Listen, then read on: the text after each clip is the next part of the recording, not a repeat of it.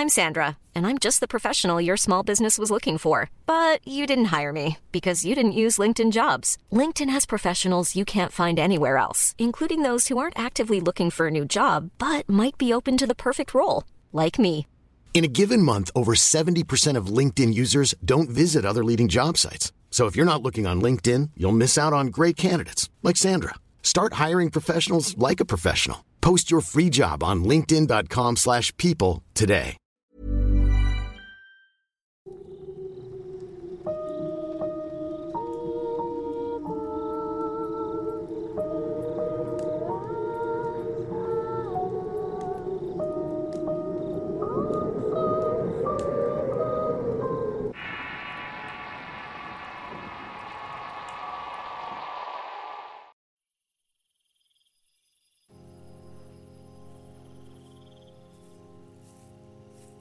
Durante los años 40, un grupo de misioneras de la Orden de Nuestra Señora de África llegaron a una región de Zambia a evangelizar en una olvidada y explotada comunidad cercana a la frontera con Malawi. Al ver la creciente necesidad de atención médica por las diversas enfermedades traídas al continente por el hombre blanco, decidieron levantar un hospital rural en aquellas tierras con el apoyo de la iglesia y congregaciones de padres blancos que constituían la creciente religión católica en África. Lograron levantar una galera con algunas camas para atender enfermos y un dispensario además de la instalación mecánica para purificar la escasa agua de la región. Las hermanas empezaron a recibir a decenas de enfermos de los cuales algunos sobrevivirían a los cuidados, pero otros irremediablemente morían de hambre malaria o disentería. Uno de estos pacientes que llegó al hospital presentaba una sintomatología fuera de lo común, nada que hubiera tratado antes las hermanas y el doctor a cargo. El enfermo era un joven cuyos ojos estaban saltados. Al revisarlo se dieron cuenta que había lacerado sus párpados hasta quitárselos. Su cuerpo estaba muy delgado y a pesar de eso tenía un estómago abultado y en principio pensaron que se trataba de un caso de mala nutrición y disentería, algo común en esas regiones. Pero había algo más extraño en el semblante de ese joven. La persona que lo acompañaba era un hombre que se identificó como miembro de la tribu y comunidad donde vivía el muchacho. A dichos de esta persona no sabían lo que tenía Llevaba varios días en esa condición extraña y todos pensaban que se trataba de alguna brujería. Las creencias en estas artes eran una cuestión tradicional y de costumbres en aquellos lugares. Por supuesto, las hermanas y el doctor no creyeron en tales disparates. En muchas ocasiones las enfermedades eran producidas por las malas condiciones, la miseria y el hambre. Pero nada, como esa creencia en la brujería que tenía fuertes raíces en la vida de las personas de la región. Finalmente, estuvo en observación durante varios días sin que tuvieran progreso. No sabían quién era, su nombre o familiares a los que estuvieran esperando y que nunca llegaron. Sabían que la comunidad donde lo habían traído estaba algo retirada por lo que las hermanas esperaban que de un momento a otro su salud agravara. De tal suerte que lo tenían en un pabellón para pacientes sin remedio a medida que pasaban los días comenzaron a notar que el cuerpo del muchacho adelgazaba cada día un poco más. Lo único que crecía era ese estómago que daba la impresión de reventar de un momento a otro. Aunque el paciente no se quejaba, esos ojos saltones de igual forma parecían salir de su cráneo. Lo grotesco de su aspecto era tan repugnante que lo tuvieron que poner en un cuarto aislado donde a veces lo visitaban y otras solo le daban agua. Nadie se explicaba cómo es que podía sobrevivir en esas condiciones, y a pesar de los estudios y observaciones del doctor, nunca pudo encontrar una causa para ese mal desconocido. Una noche en la que todos dormían, había una religiosa haciendo guardia y escuchó unos quejidos horribles provenir del cuarto donde estaba el muchacho. Eran alaridos profundos y roncos los que se escuchaban, e hicieron levantarse a todos de sus camas para ver quién hacía tal escándalo. Al acercarse al cuarto, escucharon golpes gritos y mucho movimiento que les hizo pensar que había alguien más dentro del cuarto atormentando al joven. De pronto, un sonido extraño como de algo romperse los hizo sentir escalofríos y después todo quedó en silencio. Nerviosos llorando, las hermanas abrieron la puerta que estaba asegurada, solo para darse cuenta que dentro hubo una carnicería. Todo estaba salpicado, paredes y piso, además había despojos por todas partes, y la cama donde estaba el joven de igual forma estaba cubierta de restos mortales. Después de sobreponerse ante la primera impresión horrible, las hermanas empezaron a buscar al paciente por todas partes, y con espanto se dieron cuenta que en una esquina estaba lo que quedaba de él. Era piel y huesos. A simple vista se percataron que su estómago había reventado finalmente, dejando tras de sí caos y mucha asquerosidad pegada en las paredes. Otra cosa que notaron es que había decenas de pequeñas piedras y bolitas de algo parecido a ceniza, además de restos de piel de animal.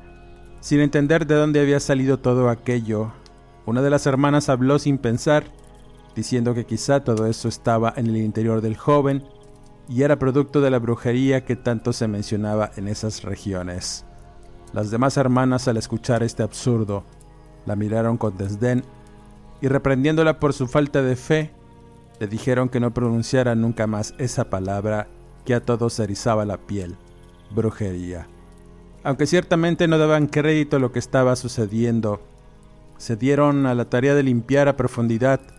Además, el lugar sería clausurado, pero el doctor sugirió que era mejor quemar el sitio para evitar propagaciones.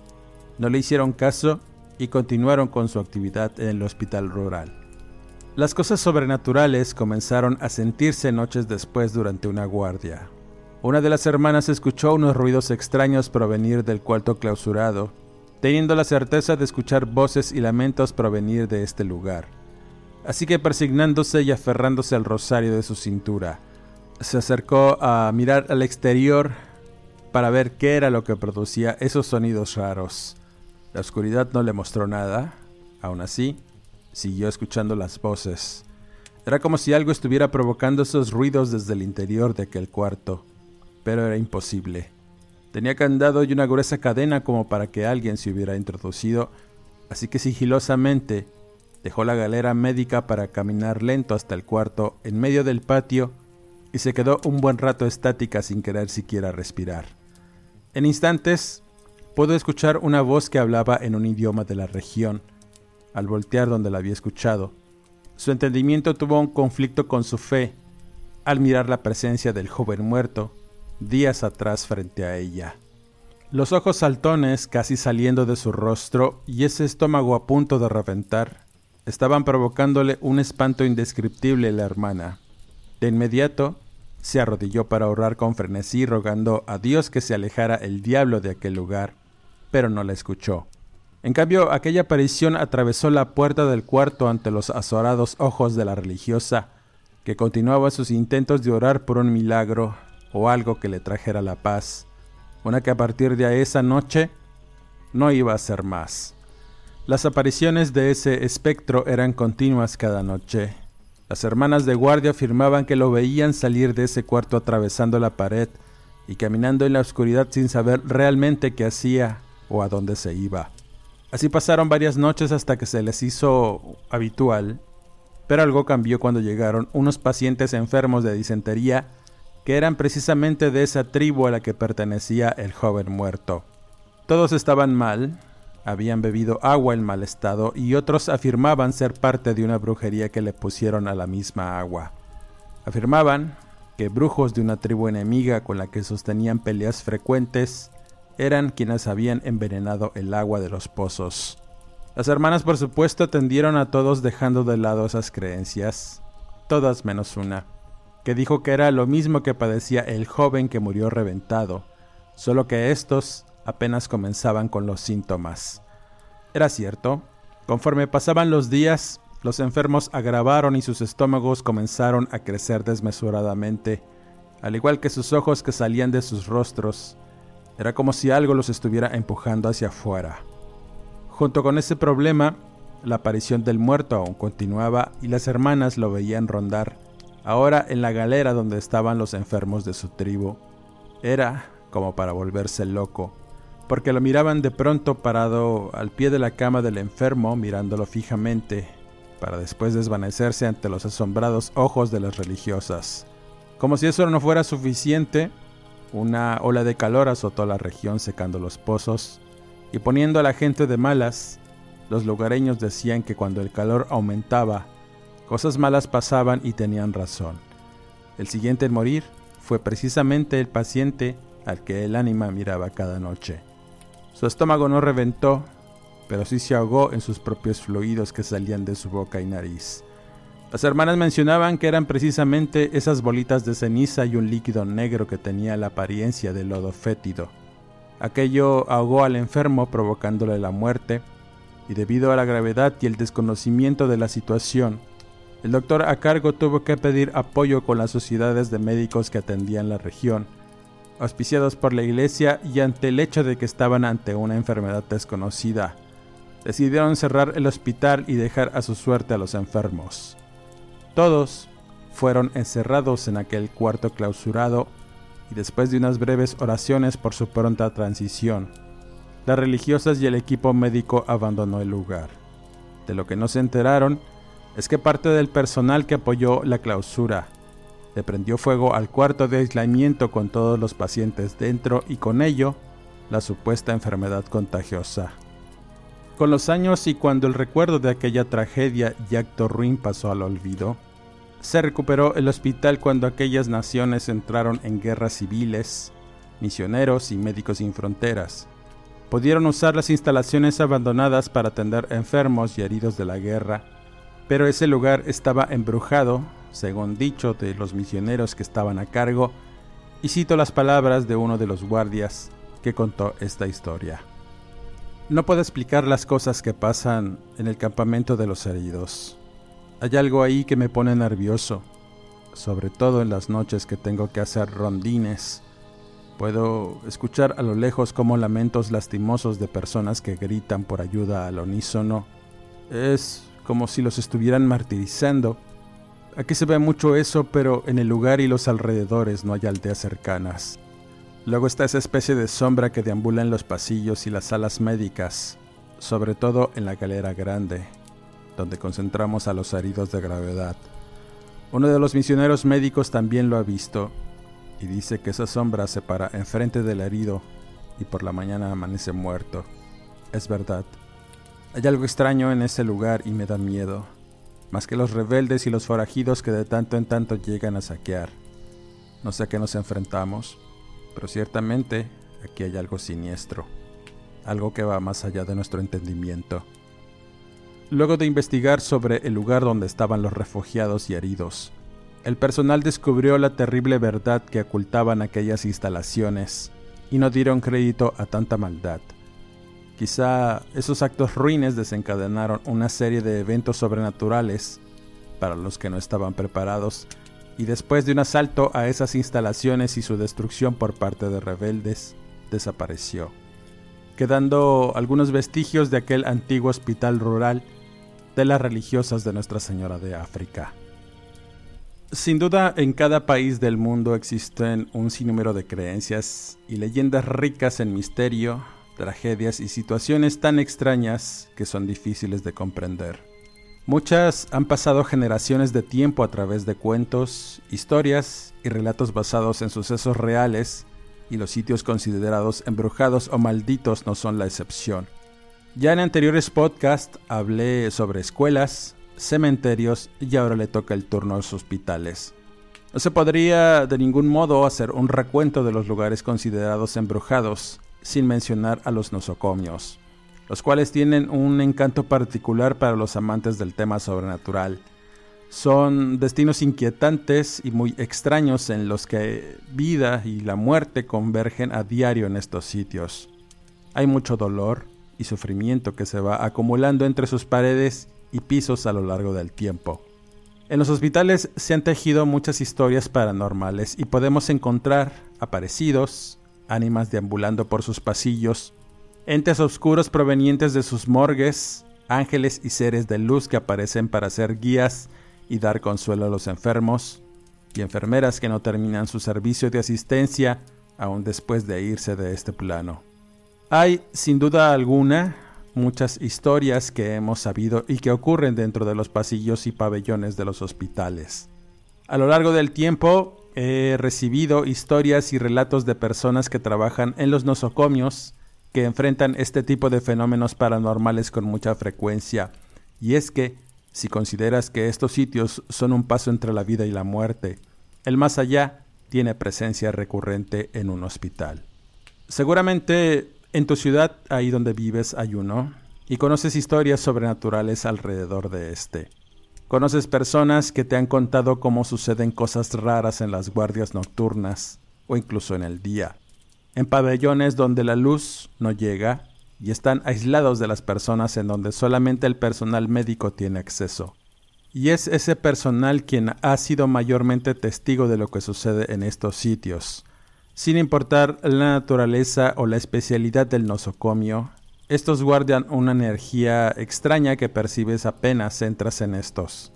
¿Qué decir cuando están abandonados y recorres sus pasillos llenos de basura abandono e historias que aún siguen vigentes, a pesar de ya no albergar personas. Para muchas personas los hospitales ofrecen verdaderas experiencias de horror que no tienen fin, y en la mayoría de los casos los investigadores se adentran en aquellos que están abandonados y que tienen una historia de horror que prevalece a través del tiempo.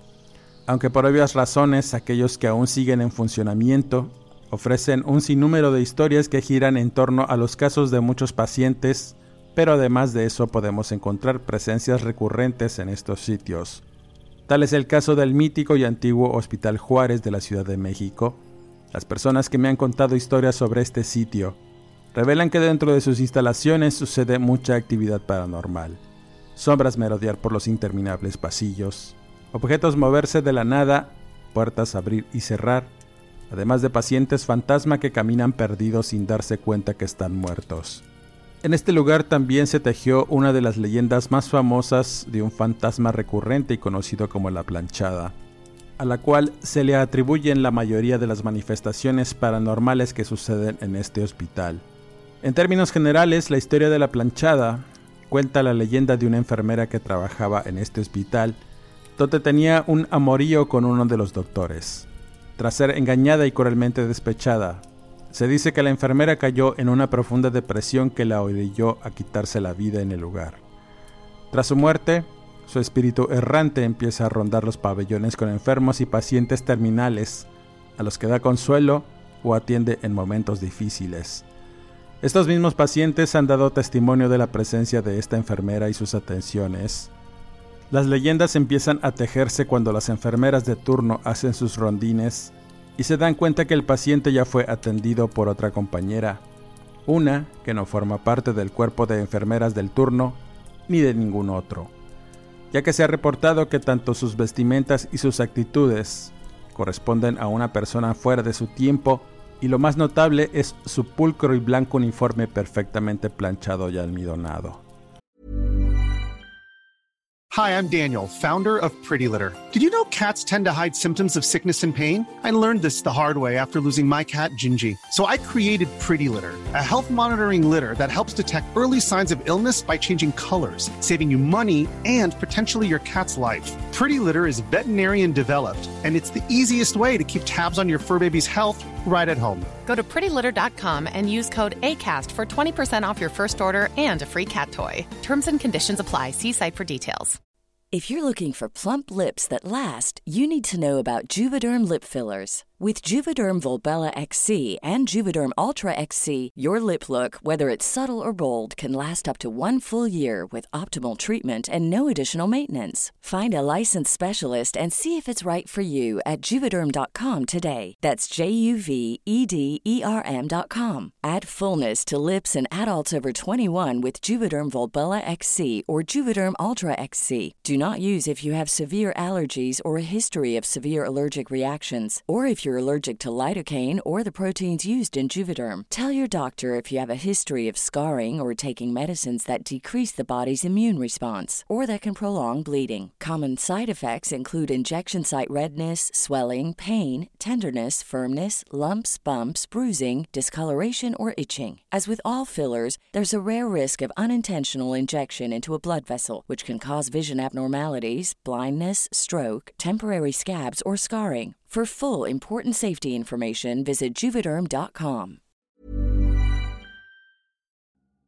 La primavera está aquí, así que es el mejor momento para sacar lo viejo de la rutina y vivir nuevas experiencias, entre ellas nuestros estrenos de terror. Y hasta una nueva manera de obtener dinero con tus compras gracias a iBota. iBota es una app que puedes descargar totalmente gratis y que te da la mayor cantidad de dinero en efectivo en cientos de artículos y marcas. No solo en las botanas que disfrutas mientras nos escuchas. Olvídate de otras apps que son igual que brujos charlatanes y solamente te dan puntos fantasmas. Con iBota simplemente agrega tus ofertas a la aplicación y obtén dinero real que podrás transferir a tu cuenta bancaria, PayPal o tarjeta de regalo.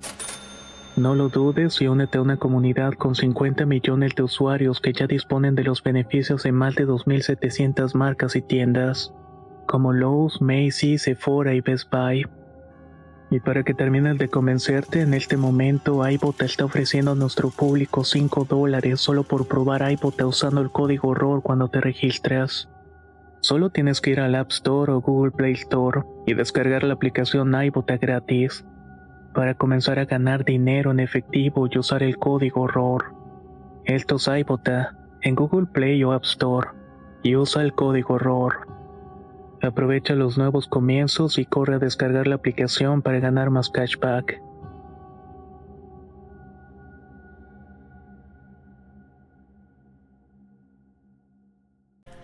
Sin duda, muchos de nosotros no disfrutamos de ir a un hospital. El solo imaginar que dentro existen ambientes tan sombríos que contrastan con las bajas temperaturas necesarias en este lugar, así como esos aromas extraños que nos recuerdan que la vida puede ser fugaz y que los hospitales son el último lugar de descanso de muchas personas que parten hacia el otro mundo, en la cama que quizá ocupes tú o algún familiar, y que además suelen ser frecuentados por pacientes que ya no están en este plano de la existencia y no solo eso, no se dan cuenta que su cuerpo físico sucumbió ante la enfermedad y su espíritu se niega a irse por diversos motivos, de los cuales ya he hablado en distintos podcasts. Así pues, los hospitales a lo largo del tiempo y desde que se coloca la primera piedra, tienen mucho tiempo para acumular historias entre sus muros, algunas de ellas de verdadero horror y espeluznantes. Al igual que otros sitios a los que se considera embrujados, son solo los hospitales abandonados los que ofrecen un punto de partida para los buscadores de emociones e investigadores de lo paranormal. Luego de muchos años de servicio, estos nosocomios son abandonados para dar paso a nuevas y modernas instalaciones de otros hospitales, donde también se tejerán historias, aunque en funcionamiento, impidiendo el paso a curiosos. Pero aquellas enormes y laberínticas naves abandonadas que ya han dejado sus días útiles, empiezan sus propias leyendas debido a los estigmas, testimonios y encuentros fortuitos con entidades de diversos tipos por parte de algunos curiosos que se adentran en su abandono y tienen la suerte de toparse con alguna aparición, comenzando así una leyenda que se transmite vía oral a otras personas que, curiosas, también se animan a recorrer sus pasillos, acrecentando así la leyenda. Para muchos exploradores y buscadores de emociones, los hospitales abandonados ofrecen una experiencia tentadora y hay un selecto grupo de personas que buscan específicamente estos lugares para buscar evidencias de fenómenos por la facilidad para introducirse en estos y porque para algunos estos ofrecen casi siempre un encuentro con algo. Organizando recorridos paranormales y exploraciones, además de los cementerios, los hospitales son una fuente interminable de leyendas y encuentros con lo sobrenatural. Debo decir que mis primeras investigaciones las hice en hospitales abandonados de mi localidad. Algunos de los que me escuchan identificarán el viejo Hospital Civil de Tampico, o el mítico Hospital Naturista de Ciudad Madero, entre otros nosocomios abandonados que me pude encontrar durante varios años de andar de lugar en lugar. Nunca perdía la oportunidad de explorar estos sitios. Durante el tiempo que le dediqué a la investigación paranormal, encontré muchos hospitales con leyendas vivas, abandonados y otros en funcionamiento, pero ciertamente cada que un miembro del personal médico o alguien que conocía a fondo la historia de uno lo contaba con ciertas reservas. Muchas de estas personas con las que tenía entrevistas habían experimentado algo directamente, habían escuchado sobre un suceso paranormal de algún colega o pariente que hubiese estado recibiendo un tratamiento en algún pabellón de hospital.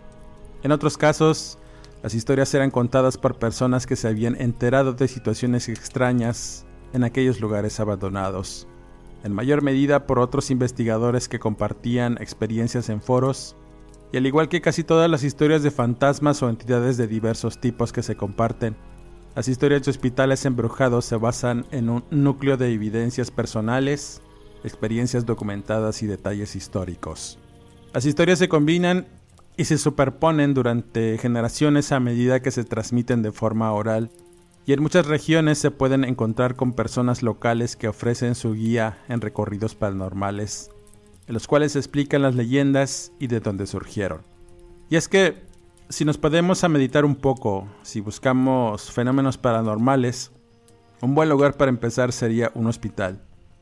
Quiero que pienses un poco, tú que me escuchas. Imagina que día tras día las experiencias humanas más extremas se desarrollan dentro de los muros de los nosocomios. Las emociones más intensas se experimentan una y otra vez en estos sitios. Nacimientos, muertes, traumas y mucho sufrimiento. Si la actividad paranormal está ligada a la energía o a las emociones, los hospitales son lugares ideales para que estos fenómenos tomen lugar y se puedan manifestar con más facilidad. Además, si los espíritus humanos están atrapados en esta tierra por traumas, disturbios o asuntos pendientes, qué mejor lugar que un hospital para forjar las cadenas que los mantienen aquí y tal vez las voces incorpóreas y las figuras sombrías que se pudiesen encontrar en estos y otros sitios pudieran ser explicadas por la ciencia, como algunos han referido. Sin duda, algunas otras no tienen ninguna clase de explicación, por lo menos no la sabemos. ¿Cuál ha sido tu experiencia paranormal en hospitales? ¿En tu comunidad existe algún sitio de como estos abandonado que pueda ser explorado o donde se ha tejido una escalofriante leyenda, has sabido de alguna historia o fuiste atendido por la planchada mientras estuviste al borde de la muerte. Déjame saber tu opinión en la caja de comentarios y cuéntanos tu experiencia. Finalmente, y en el relato relacionado de hoy, contaré una experiencia que le sucedió a una enfermera a la que llamaré Rosalía, a la cual le mando un cordial saludo si me está escuchando. Antes de sumergirte en la historia y que la escuches con atención, dejo la veracidad de lo sucedido a tu propio criterio. Rosalía, la enfermera, asegura que es en entero real todo lo que experimentó, y dicho esto, continuamos.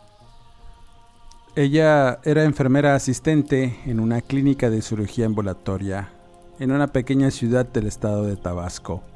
La clínica opera actualmente y tuvo que mudarse a la Ciudad de México para trabajar en un hospital privado después de la experiencia, la cual fue bastante extraña en ese lugar y obviamente marcó su vida de servicio al cuidado de los pacientes de diversos tipos. Recién graduada como licenciada en enfermería, había conseguido un trabajo por recomendación, la clínica recién fundada. Ofrecía servicios de consulta médica curaciones y cirugías menores que no requerían hospitalización, pero sí una estancia corta. Al estar ubicada en una zona poco poblada y con un amplio sector de pacientes de escasos recursos, era habitual que el consultorio estuviera repleto de pacientes, en su mayoría de personas de la tercera edad, con diversos problemas de salud. El doctor a cargo de las consultas y las cirugías era también el dueño de la clínica, por lo que las personas tenían contacto directo con él cuando tenían algún problema de salud. En una de esas ocasiones en las que hubo muchos pacientes enfermos de problemas respiratorios debido a la época de lluvias y vientos que comúnmente enfermaban a los ancianos. Debido a esto, algunos de ellos requerían nebulizaciones y oxígeno. Uno de esos pacientes llegó con severos problemas respiratorios, por lo que el doctor la admitió en la clínica y la tendría en observación y con medicamentos. Lo más extraño, y por el diagnóstico, se dieron cuenta que sus pulmones estaban muy obstruidos, pero aún más era la piel de la mujer. Tenía un aspecto muy extraño, estaba quebrada y seca, dando la impresión de que si presionabas demasiado podría romperse al mínimo toque. Sus ojos eran otro caso bastante extraño, tenía unas cataratas o por lo menos eso parecía, ya que sus ojos estaban casi blancos, tanto sus pupilas como el iris se perdían en el rojizo de la esclerótica, dándole un aspecto inquietante y a pesar de eso, la mujer parecía percibir todo a su alrededor, aunque tosía sin control. Para cerrar ese cuadro de su aspecto pavoroso, que contrastaba eh, con unos pies y manos sin uñas, parecía como si ésta se las hubiera arrancado deliberadamente, dejando unas cicatrices horribles como quemaduras en donde debían estar aquellas uñas. Otra de las cosas que llamaron la atención de las enfermeras eran unas cicatrices muy grandes que rodeaban el muslo desde la cadera hasta la ingle. Al cambiarla para ponerle la bata de paciente, se percataron además de unas profundas cicatrices en el vientre que no eran necesaria ni de alguna otra operación. Rosalía lo describía como si la mujer hubiera sido víctima de varias cuchilladas, y éstas sanaron sin vendajes o curaciones, dejando marcas grotescas que impresionaban. Finalmente, cuando la acomodaron en una cama con un respirador de oxígeno, y medicamentos a través de una intravenosa de mano. La anciana se quedó profundamente dormida. La vejez y sus padecimientos eran lo que la mantenía con mucha dificultad respirando. Como la señora se quedaría hospitalizada, Rosalía tuvo que cubrir el turno de noche y al cuidado de la salud de la mujer, la cual no había sido acompañada por algún familiar y en cambio fue llevada a consulta por una vecina que tuvo que regresar a su casa. No tenía parientes y vivía sola en una casita, según refería. Vivía de la caridad y de vender dulces en las escuelas. Los infantes, decía, eran sus mejores clientes y a los que apreciaba en demasía. Para sorpresa de todos y del propio doctor, la anciana casi harapienta sacó de un paliacate bien amarrado un dinero que fue suficiente y aún le quedaba mucho más si era necesario pagar por más servicios médicos. Rosalía se regresó para su cuarto de renta esa tarde y luego de descansar un poco se fue para la clínica. Al llegar, atendió las indicaciones del doctor y se quedó a cargo. El lugar estaría cerrado por lo que no iba a poder admitir más pacientes y tampoco podía salir durante toda la noche. Era casi la medianoche cuando Rosalía se puso a organizar unas cajas con medicamentos. Escuchaba la radio y de pronto las luces del hospital comenzaron a parpadear hasta que finalmente se fue la luz. No era extraño, en esa zona siempre había apagones. Las luces de emergencia entraron en operación iluminando tenuemente los pasillos y los pabellones vacíos. De inmediato fue a revisar el respirador de la anciana. Estaba conectado a un interruptor por lo que debía asegurarse que funcionara. El largo recorrido del pasillo hasta la habitación se le hizo tétrico. Aunque nunca creyó en esas historias que le contaban las compañeras de la carrera, en las que se referían a las ánimas y a la planchada, tenía cierta ansiedad y temor por la oscuridad. Deseaba con el alma que la planta de emergencia de la clínica no fallara. Finalmente, y antes de abrir la puerta del pabellón, pudo escuchar por breves instantes unas voces que hablaban entre sí. Rosalía las describió como unas voces casi susurrantes que decían algo que no comprendió Pensando que se trataba quizá del doctor, puesto que él era el único que tenía la llave de la clínica, entró abriendo la puerta calmadamente. Al asomarse, pudo ver en la última cama donde estaba la señora una negra figura que permanecía a su lado.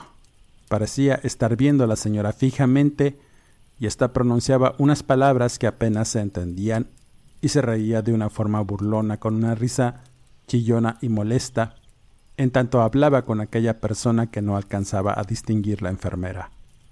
Era una sombra que no se miraba muy bien por las breves luces que apenas iluminaban el interior entre sombras. Al entrar en la habitación y ver quién estaba ahí para pedirle que se fuera, aquella persona levantó su cabeza para mirar a la enfermera y lo que vio la descolocó, sumergiéndola en un torrente de terror que la hizo salir corriendo al pasillo y recargarse en la pared en tanto jalaba aire y su corazón salía de su pecho. Lo que vio en aquella persona parecían ser un par de cuernos que salían de su cabeza. No lo alucinó. Estaba segura de lo que había visto y pensaba una y otra vez que era imposible, que quizá el cansancio la estaba traicionando, haciéndole juegos mentales que le provocaron ver algo horrible frente a ella, algo que hasta ese momento consideraba una fantasía, pero ahí estaba, y tan solo corrió a la estación de enfermeras donde intentó comunicarse con el doctor para que viniera a sacarla de la clínica, pero las malditas líneas no funcionaban. Al borde de la desesperación, escuchó cómo se reían en el interior del pabellón. Esas risillas hicieron que se acuclillara detrás de la estación, ocultándose para que no la vieran, como si con ello fuera a protegerse y no escuchar los pasos de alguien haciendo eco en los pasillos. Rosalía describía esos pasos como unos pies con tacones que iban y venían de un lado a otro haciendo mucho ruido. El ambiente se puso tan denso que sintió como su presión aumentaba, doliéndole los hombros y la cabeza. Cuando le faltó la respiración y sintió que alguien la observaba, ese impulso por voltear la hizo mirar hacia arriba y allí estaba. El rostro negro del diablo mirándola detenidamente con un par de ojos saltones y una sonrisa malsana que de inmediato la hicieron desfallecer. Al recuperarse de la impresión, estaban frotándole alcohol unas compañeras en tanto el doctor revisaba a la paciente. El grito que pegó no fue de espanto, fue de reclamo. Uno que hizo a la enfermera levantarse e ir corriendo para ver qué sucedía. En el pabellón estaban todas las camas vacías excepto una. Lentamente la enfermera se acercó y mientras daba sus pasos, Sintió que el tiempo se detuvo hasta que llegó a la cama. Ahí estaban los restos de un animal muerto y desollado que manchaba la cama con su sangre. Al parecer era un cuadrúpedo porque estaba perfectamente colocado de forma que se viera como una persona. Alrededor de la cama permanecían restos de carbón, piel de cerdo y mucha sangre. La única ventana del lugar fue rota desde el interior porque no había cristales y estaba en un segundo piso pero de la paciente enferma no se miraba ni un solo rastro y nadie que pudiera determinar qué había pasado en ese lugar. El doctor encolerizado pidió que se limpiara todo y no se hablara más del asunto de la señora porque además no le pagó por los servicios prestados. Rosalía irremediablemente fue dada de baja en ese momento de la clínica, aunque en realidad no quiso continuar más dudando en si deseaba seguir en el oficio de enfermera, el miedo y la desesperación, además de la depresión resultante al no tener respuestas, la consumió durante meses hasta que por fin pudo vencer el miedo y poder colocarse en otro trabajo como enfermera, aunque nunca más volvió a experimentar una situación tan extraña como esa. Vivía en la zozobra de saber que quizá alguna vez volvería a ver ese rostro malicioso y deforme del mismo demonio materializado frente a ella. Con esta historia cierro este podcast. Si te gustó este trabajo, regálame tu pulgar arriba y compártelo. Quisiera mandar saludos cordiales a la enfermera Rosalía por compartir su experiencia y en la colaboración de este podcast.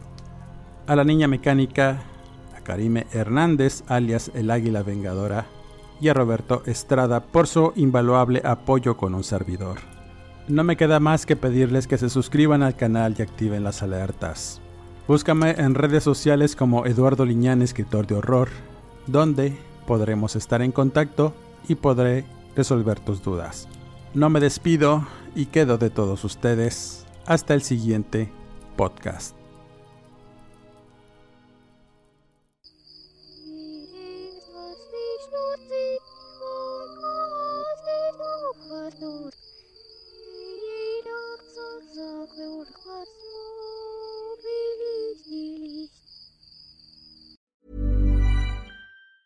If you thought the only way to get a more defined jawline with natural looking results was through surgery, think again. Juvederm Volux XC is a non surgical injectable gel filler that improves moderate to severe loss of jawline definition and can help you achieve natural looking results with little downtime. Even better, this improved definition lasts up to one year with optimal treatment. No maintenance required. Improve jawline definition for a smooth, sculpted look with Juvederm Volux XC. For important safety information and to find a licensed specialist, visit juvederm.com. That's J U V E D E R M.com. Not for people with severe allergic reactions, allergies to lidocaine, or the proteins used in Juvederm. Common side effects include injection site redness, swelling, pain, tenderness, firmness, lumps, bumps, bruising, discoloration, or itching. There's a risk of unintentional injection into a blood vessel, which can cause vision abnormalities, blindness, stroke, temporary scabs, or scarring. Talk to a licensed specialist to find out if it's right for you. Hey, folks, I'm Mark Marin from the WTF Podcast, and this episode is brought to you by Kleenex Ultra Soft Tissues, your ally to help tackle your allergy symptoms this season. I love the change of seasons, but nobody loves pollen and all those other things floating in the air that make you sneeze during this nice weather. Kleenex Ultra Soft Tissues are hypoallergenic and allergist approved, so fight back against watery eyes and runny noses without worrying about irritating your skin. For this allergy season, grab Kleenex and face allergies head on.